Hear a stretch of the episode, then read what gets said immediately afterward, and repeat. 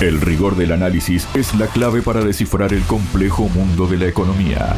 Lo encuentras aquí y ahora en Al Contado. Conduce Javier Benítez. Hola, bienvenidos. Les habla Javier Benítez. Días pasados, el Ministerio de Comercio de China anunció revisiones a una lista de productos a granel cuyas importaciones y exportaciones deben informarse para mantener registros estadísticos y por primera vez se incluyen tierras raras en la lista.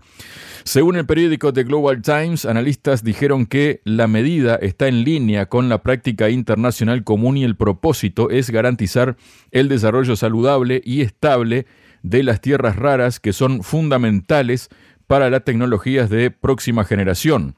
Las tierras raras son claves en radares, cohetes y armas de todo tipo, al margen de pantallas planas, teléfonos inteligentes o patinetes y coches eléctricos, hay que recordar que anteriormente Pekín ya había anunciado restricciones a la exportación de galio y germanio, metales clave para la fabricación de semiconductores o de grafito por motivos de seguridad nacional. Para hablar sobre esto y temas vinculados estoy junto al analista internacional Fernando Moragón. Fernando, bienvenido a Radio Sputnik. ¿Cómo estás? Hola Javier, como siempre encantado de estar contigo y con tus oyentes. Muchísimas gracias, Fernando. Bueno, si entramos un poco más en detalles, ¿no?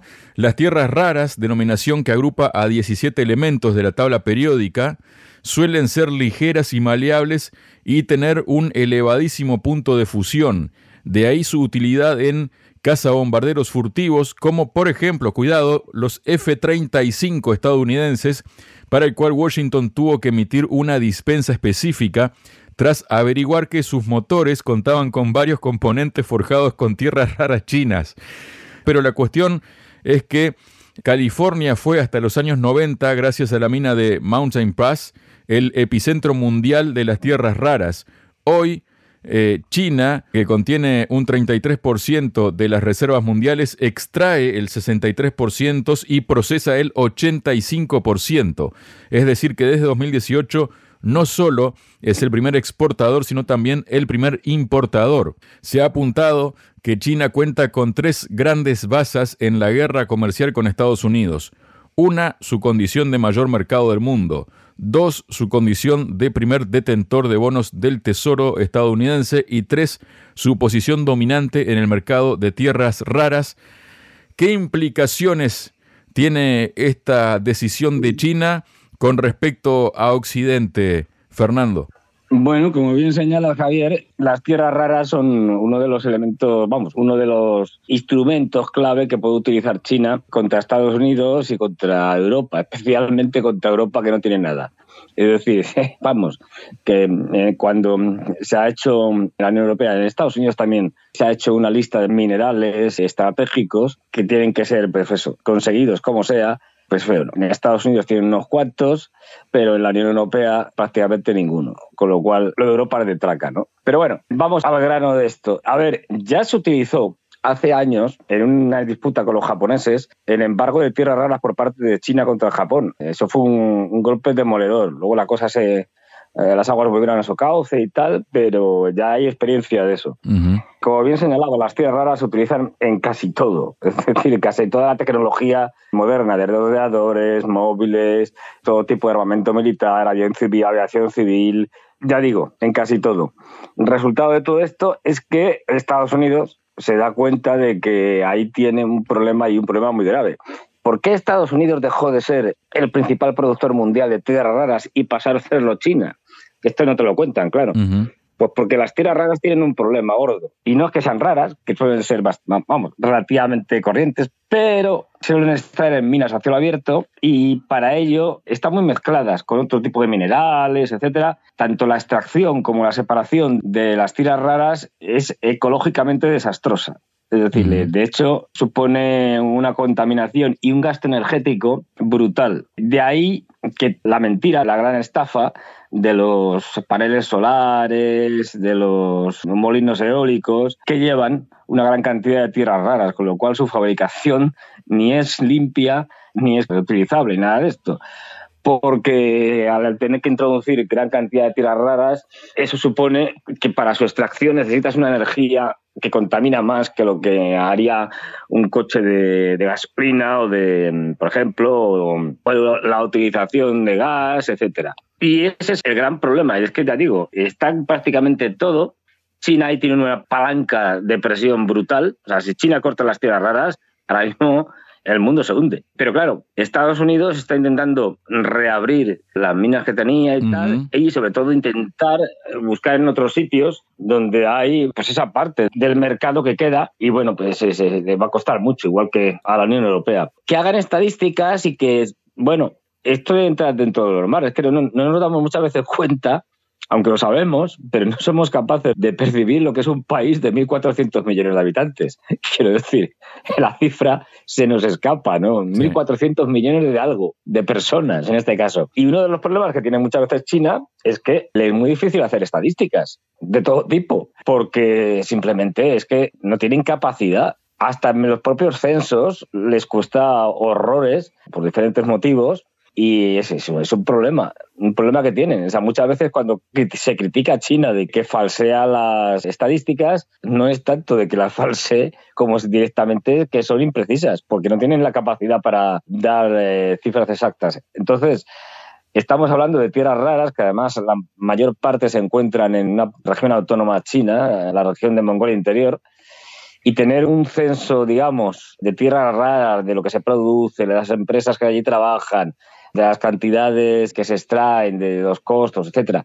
Tener todo eso cuesta, porque además hubo momentos, ya eso ha pasado, ¿no? De que hubo muchas empresas pequeñas, pasaba como con el carbón, es decir, que, que había extractores de carbón muy pequeños, incluso ilegales, y eso se intentó acabar, prácticamente se ha acabado con ello y pasa igual un poco con lo de las tierras raras. Se ha intentado agrupar en, en unas pocas grandes empresas, ¿no? Y bueno, están en ese proceso. Que evidentemente China ya dado un aviso, como tú bien señalabas, con el galio y.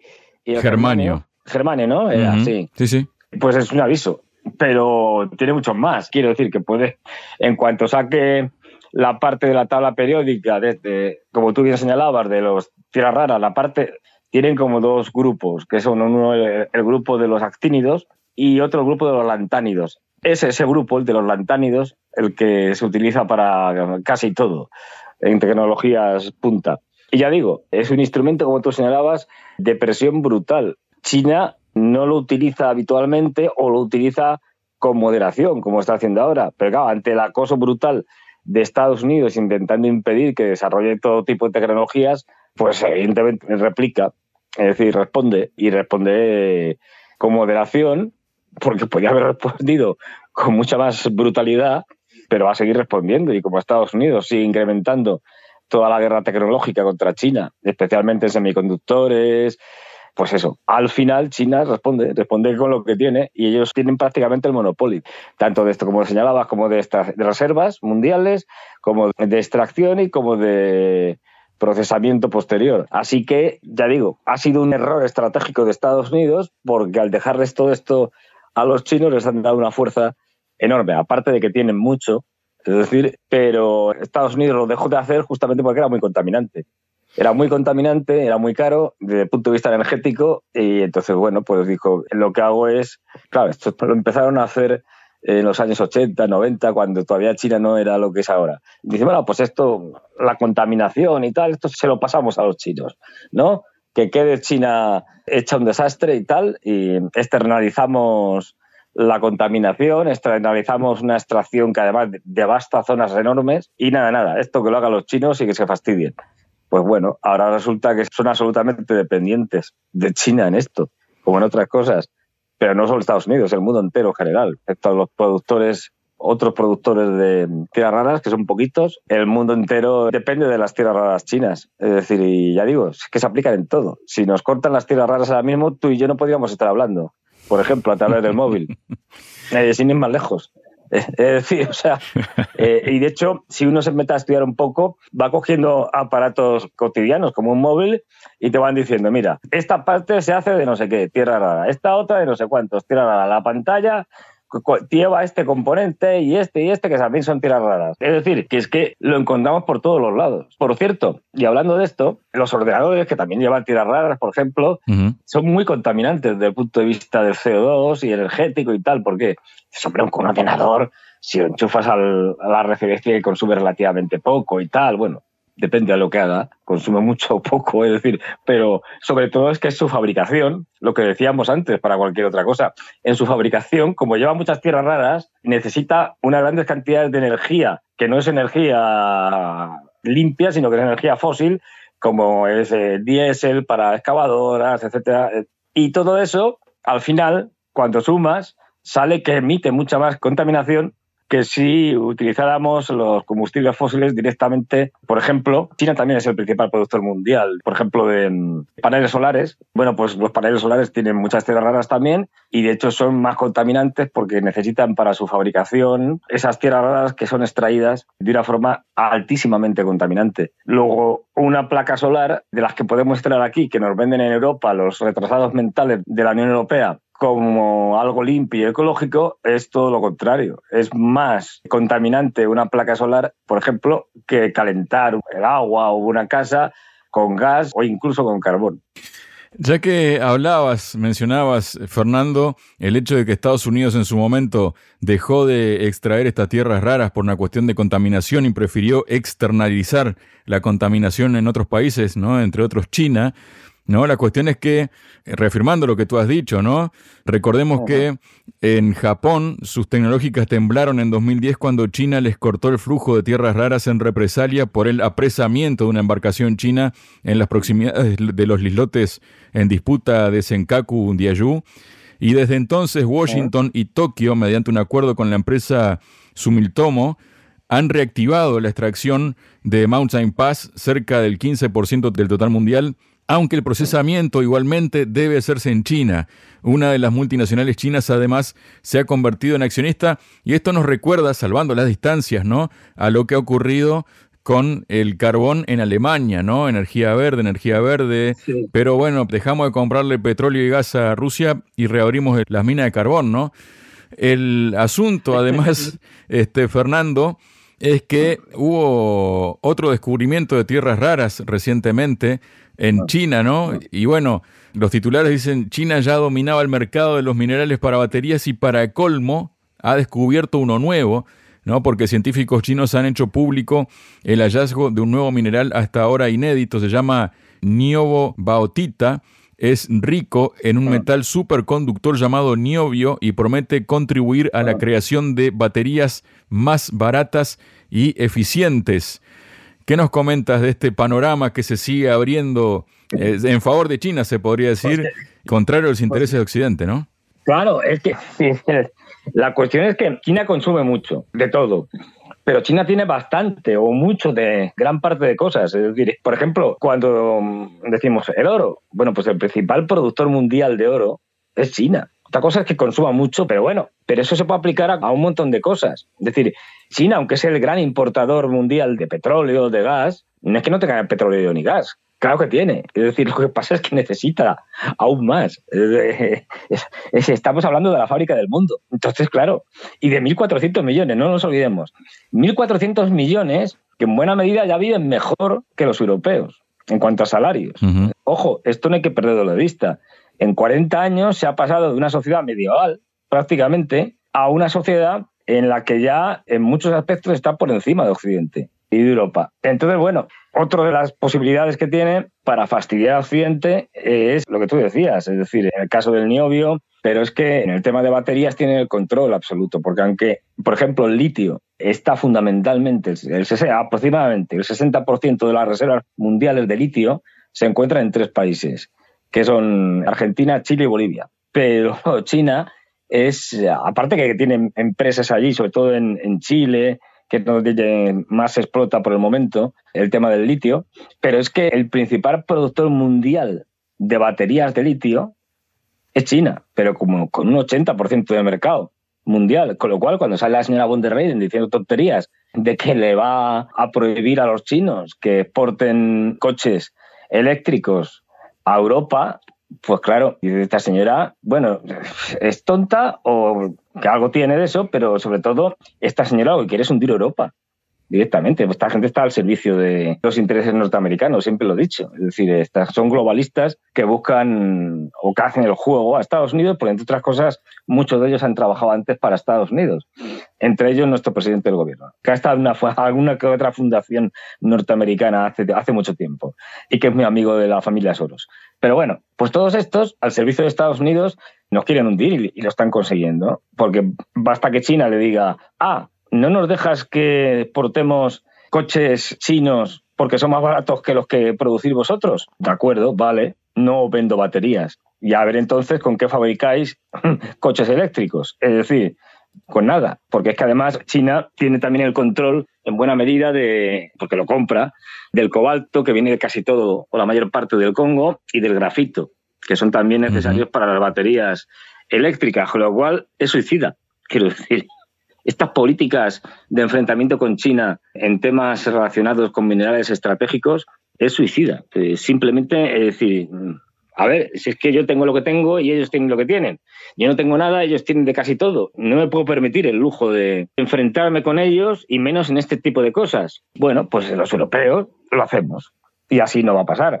Los norteamericanos lo hacen, tienen más capacidades, pueden tirar en muchas minerales, en muchas cosas, por ejemplo, de sitios como Australia, que son ricos en, minerales, tal, pero aún así ellos tienen algo, es decir, eh, pues como tú decías, pueden reabrir alguna que otra mina, saben que si los chinos les meten un, un cerrojazo, por ejemplo, de, en el tema de las tierras raras o en el tema de producción de baterías, se acabó es que además los chinos ya nos están ganando. Esto es terrible, terrible para Europa por el desastre, también para Estados Unidos.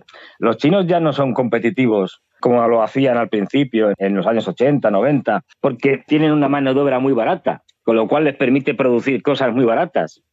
No, eso se acabó, eso fue, eso era antes, al principio. Ahora tienen una mano de obra muy cara. De hecho, uno de los problemas que tiene China es la permanente subida de salarios. No, ahora mismo producen más barato porque son más eficientes produciendo, que es algo muy distinto. Que eso es lo que la gente todavía está con el esquema de la China del todo a 100. Es decir, de la China que no vendía productos baratos porque tenía una mano de obra baratísima, una mano de obra de que uno que los costes salariales, que es la razón por la que deslocalizan los norteamericanos y los europeos, eran de risa inexistentes casi, y además podían explotar a los chinos como querían, durante la cantidad de horas que fuera, en un país donde no había sindicatos ni ningún tipo de derecho laboral, las cosas como son. Entonces, bueno, pues le salía fantástico. Ahora eso se ha acabado, porque los chinos son más competitivos que Occidente, ya no por tener mano de obra barata, sino ya digo, porque sus procesos de producción son más eficientes, luego abaratan costes y por eso hacen que sus coches eléctricos sean más baratos que los nuestros. Es decir, es no darse cuenta, y por eso vamos a donde vamos, a una guerra con los chinos, que los americanos lo tienen muy claro, porque saben que es que eh, si dejan a China, China va a superar a Estados Unidos, a la potencia hegemónica mundial, en unos pocos años, en casi todo. Es decir, y en, en 10 años, 15 años como mucho, en todo incluso en cuestiones militares, en armamento, en capacidades militares, etcétera. Entonces, bueno, los americanos que no quieren dejar de ser el número uno van a por los chinos, y además lo dicen, quiero decir, que no, tampoco lo esconden. Porque ya digo, el potencial que tiene China es, es tremendo todavía. Y yo que tengo la oportunidad de ir de vez en cuando a China, te pasas un año sin ir a China y has visto que ha cambiado ya una barbaridad. Es decir, que la velocidad de progreso es brutal, es brutal. Es decir, la capacidad que tienen es enorme.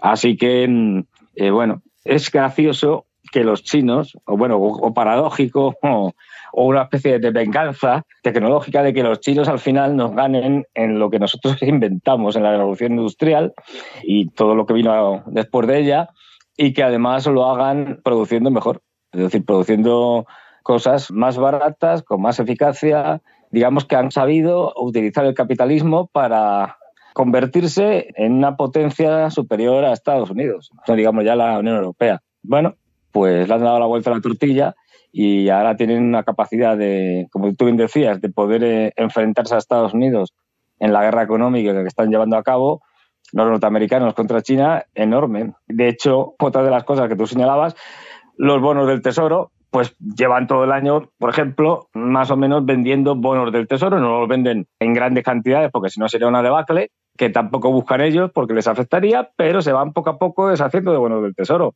para no dar armas a Estados Unidos en caso de un conflicto. Es decir, que ya está todo, si tú ves el panorama, los chinos desde hace tiempo se están ya preparando, han asumido que los norteamericanos le van a atacar y tienen razón y por eso hacen acuerdos importantísimos con Rusia en el ámbito energético, al principio con el Fuerza de Siberia 1 en el tema del gas, luego el Fuerza de Siberia 2 que están en, proyecto, también con el tema del gas o el reciente acuerdo de compra de cereales masiva a Rusia aprovechando el tercer foro de la iniciativa de la franja y de la ruta. Ellos saben que necesitan proveerse de energía, de alimentos, etcétera, con muchos países, porque saben que los norteamericanos les van les van a atacar. Entonces están preparándose para una guerra. Pero una guerra en la que ellos van a ser los atacados. No lo olvidemos, no los atacantes. Muchas gracias, Fernando. Gracias a ti, Javier. Un placer, como siempre. BRICS, G7, OPE, FMI, Banco Mundial, Nuevo Banco de Desarrollo, Banco Central Europeo, tasas de interés, finanzas, sanciones, deuda, desdolarización, al contado.